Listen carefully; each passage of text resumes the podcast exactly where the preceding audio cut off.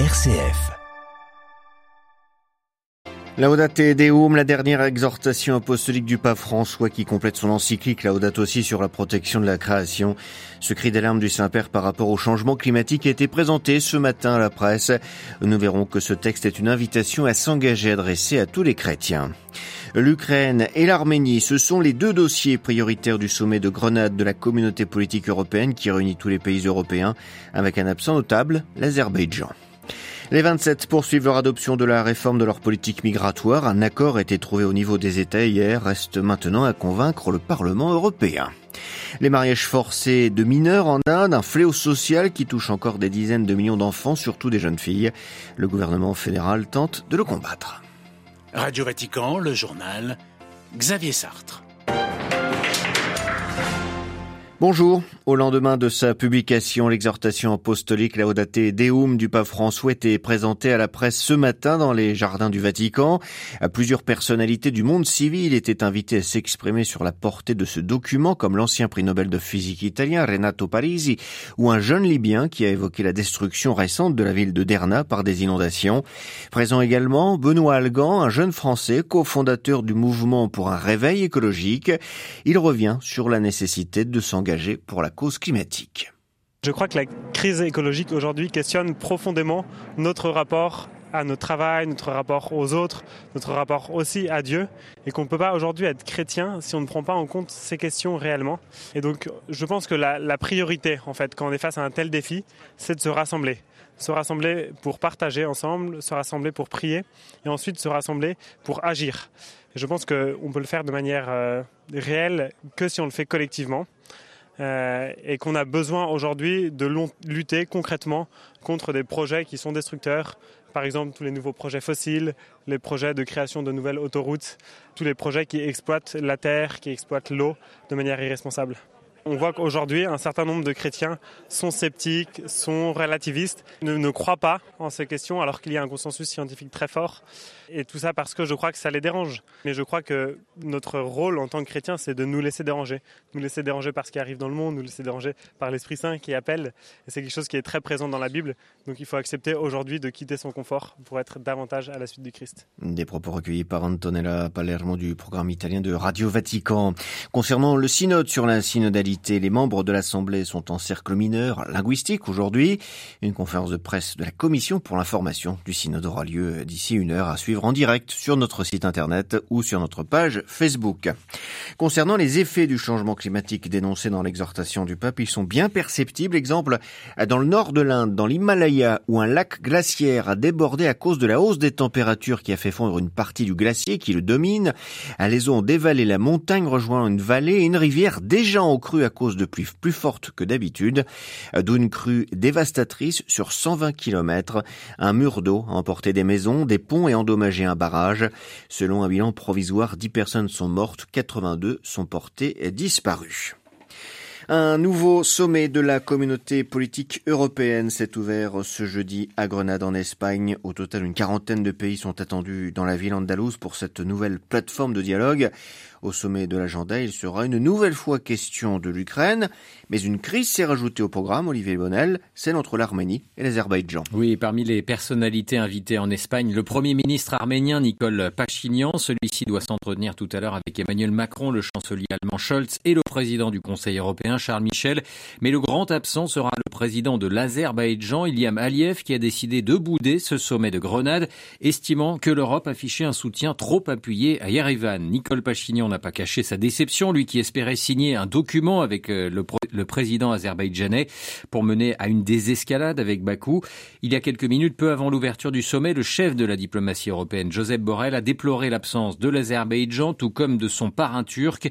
Nous ne pourrons donc pas parler ici de quelque chose d'aussi grave que le fait que plus de 100 000 personnes aient dû abandonner à la hâte leur maison pour fuir un coup de force militaire, a-t-il déploré. Allusion bien sûr au Haut-Karabakh, quasiment entièrement vidé de ses habitants arméniens. Et dans le même temps, euh, Xavier, à Strasbourg, le Parlement européen s'est prononcé tout à l'heure à une large majorité en faveur de sanctions contre Bakou, dénonçant, je cite, une épuration ethnique au Haut-Karabakh. Olivier Bonnel, autre conflit qui sera donc au cœur de cette journée, la guerre en Ukraine. Présent à Grenade, le président ukrainien Volodymyr Zelensky a exprimé d'emblée ses préoccupations concernant le soutien américain à cause des tensions parlementaires aux États-Unis autour du budget. En écho, le chef de la diplomatie européenne, Joseph Borrell, a lui reconnu que l'Europe ne pouvait pas remplacer les États-Unis, ce qui n'empêche pas l'Union européenne d'étudier la création d'un fonds de 20 milliards d'euros sur quatre ans pour soutenir l'armée ukrainienne. C'est dans ce cadre que le gouvernement ukrainien a communiqué ce matin sur les victimes du conflit, ce qui est très rare. Kiev reconnaît ainsi que 26 000 Ukrainiens, dont 15 000 militaires, sont portés disparus depuis le début de l'invasion russe en février 2022. Les Européens aux prises avec leur politique migratoire, une nouvelle étape a été franchie en matière de situation de crise hier. Situation de crise, c'est lorsqu'un pays doit faire face à une arrivée massive et subite de migrants. Le principe de ce texte avait été adopté jeudi dernier à la majorité, mais il a fallu près d'une semaine de négociations pour concilier les positions, en particulier de l'Italie et de l'Allemagne. Les explications à Bruxelles de Pierre Benazé. C'est un texte de 61 pages qu'ont adopté les pays de l'Union européenne pour gérer les crises migratoires. 61 pages de compromis avec beaucoup de paragraphes supprimés. C'est le cas par exemple de la demande italienne de débarquer les personnes secourues par des ONG dans les pays d'où viennent ces ONG, en l'occurrence c'est souvent l'Allemagne. Finalement la proposition italienne a été retirée du texte lui-même et insérée dans le préambule général. Par ailleurs, pour obtenir l'accord de l'Allemagne, il est écrit noir sur blanc que les familles ne peuvent être séparées. De même, si les migrants doivent être placés dans des centres de rétention à leur arrivée, ce ne peut en aucun cas être dans des locaux utilisés comme prison. En revanche, il y aura bel et bien en cas de crise migratoire la possibilité de prolonger de 12 à 20 semaines le placement des migrants en centre de rétention, de même qu'une accélération de l'examen préalable des demandes d'asile et donc des vols de retour vers les pays d'origine. Les relocalisations des demandeurs d'asile vers d'autres pays de l'Union seront censées être obligatoires. Aux grandes dames de l'Europe centrale, les Tchèques, Autrichiens et Slovaques se sont abstenus, Polonais et Hongrois ont voté contre. Pierre Benazet, Bruxelles. RFI pour Radio Vatican.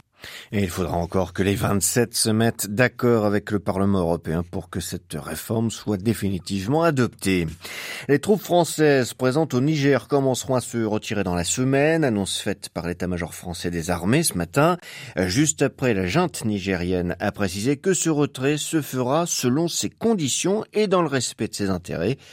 Promis à quitter le pays les 400 soldats basés à Wallam dans l'ouest.